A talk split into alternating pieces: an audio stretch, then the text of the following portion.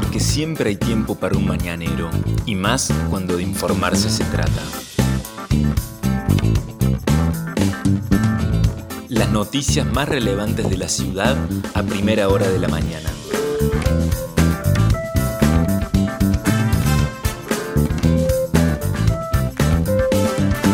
Hola, buenos días Río Cuarto.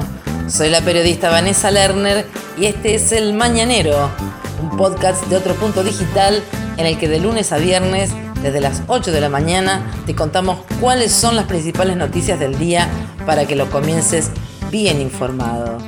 Y este viernes arranca con una hermosa mañana, con el cielo completamente despejado, con una temperatura de 20 grados a las 7 de la mañana el sol salió a las 7.04 y se pondrá a las 19.56. La humedad actual es del 73%, el viento sopla del norte a 16 km en la hora y la visibilidad es normal, 15 kilómetros. La máxima temperatura prevista para hoy es de 31 grados según el Servicio Meteorológico Nacional. El pronóstico extendido indica que para mañana sábado se aguardan temperaturas de 17 de mínima y 31 de máxima. Y el domingo 18 de mínima y 29 grados de máxima. Hoy va a estar despejado por la mañana, algo nublado por la tarde y parcialmente nublado por la noche. Continúa el buen tiempo en Río Cuarto y en la región. Estas son las principales noticias del día. Condenaron al hombre que intentó asesinar a su ex pareja. Héctor Agüero, el hombre de 61 años acusado de atacar a su ex esposa Sandra Benítez y a sus hijos en un hecho ocurrido en el año 2019 en el que ingresó a la casa donde moraban su mujer, su ex mujer y sus hijos con dos armas de fuego y un cuchillo con el intento de matarla, fue condenado ayer a 14 años de prisión por la Cámara Segunda del Crimen y por el jurado popular que participó del tribunal. El hombre fue encontrado culpable de los delitos de tentativa de homicidio y violencia de género. Previo a la sentencia, el fiscal de Cámara, Julio Rivero, sorpresivamente pidió que se cambiara la carátula y se lo acusara de amenazas y lesiones leves solamente a Agüero. Para Rivero no había habido un intento de homicidio pese a los dramáticos hechos que se expusieron durante las dos jornadas que duró el juicio. Por su parte, también los alegatos, el abogado querellante como el representante del juzgado de niñez, adolescencia y familia habían pedido una pena de 39 años, mientras que la defensa de Agüero había solicitado una condena de 4 años. Al finalizar la audiencia, Sandra Benítez, la víctima, en medio del llanto y junto con sus hijas, que fueron las que la salvaron de que Agüero la matara, dijo, nos tienen que matar una a una y después de eso hacen justicia.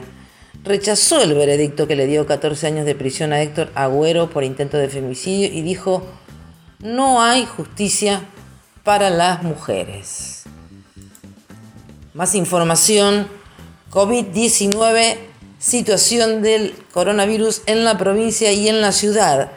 Ayer hubo un fuerte aumento de casos en la provincia de Córdoba. Se volvió a superar la cifra de mil casos nuevos confirmados en un solo día. 1076 se notificaron ayer positivos, con lo cual la provincia quedó en segundo lugar a nivel nacional después de la provincia de Buenos Aires y también superó a la ciudad autónoma de Buenos Aires con estos 1076 casos. Quedó Córdoba muy, pero muy lejos del resto de las jurisdicciones del país.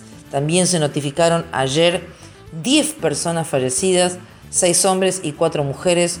Son 2.821 las personas que fallecieron hasta el momento en nuestra provincia desde el comienzo de la pandemia.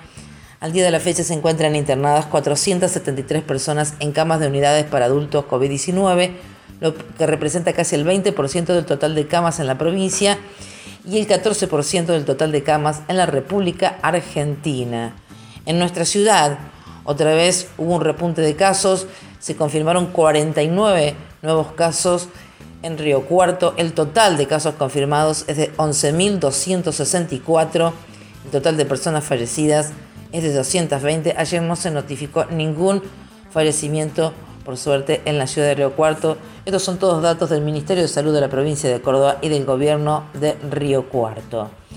Para el día de hoy, operativos identificar se van a realizar en la vecinal San Antonio de Padua, ubicada en pasaje Río Gallegos 325, de 10 a 13.30 horas. Vecinal San Antonio de Padua, operativo identificar de 10 a 13.30 horas allí en pasaje Río Gallegos 325.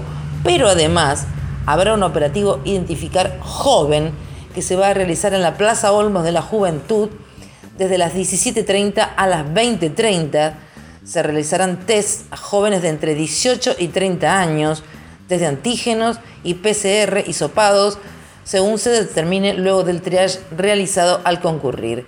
Entonces, dos operativos identificar se realizarán hoy, uno en la vecina del San Antonio de Padua por la mañana y por la tarde, operativo identificar joven en la Plaza Olmos de la Juventud. Llegaron las vacunas y hoy comienza la vacunación para mayores de 70 años en la ciudad de Río Cuarto.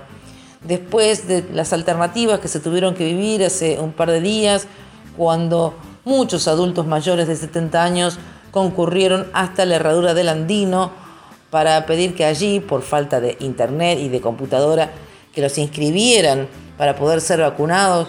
Hoy llegaron las vacunas y se va a empezar a vacunar, como les decía, allí en el polideportivo número 2, el que está atrás del em, casino de nuestra ciudad, las personas que tengan turno, que hayan recibido por mail o que hayan recibido por mensaje de texto el turno, tendrán que concurrir allí a Mariano López Cobos y Manuel Giaquino, pero solamente cuando les confirmen el horario de su turno, se informó muchas idas y vueltas con esto, que el turno le van a decir cuál es el horario, los integrantes del equipo municipal los van a llamar y les van a decir cuál es la hora que tienen que ir a vacunarse. Pero hoy comienza entonces en nuestra ciudad la vacunación contra el COVID-19 para mayores de 70 años.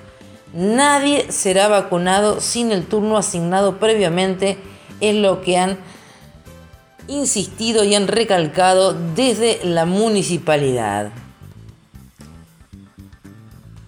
Estas fueron las principales noticias del día que tenés que saber para comenzar la jornada. Escuchanos todas las mañanas de lunes a viernes ingresando a nuestra web. El Mañanero es un podcast con producción técnica de Alejandro Floriani y la producción periodística del equipo de Otro Punto Digital. Mi nombre es Vanessa Lerner. Nos reencontramos el lunes, ya primero de marzo.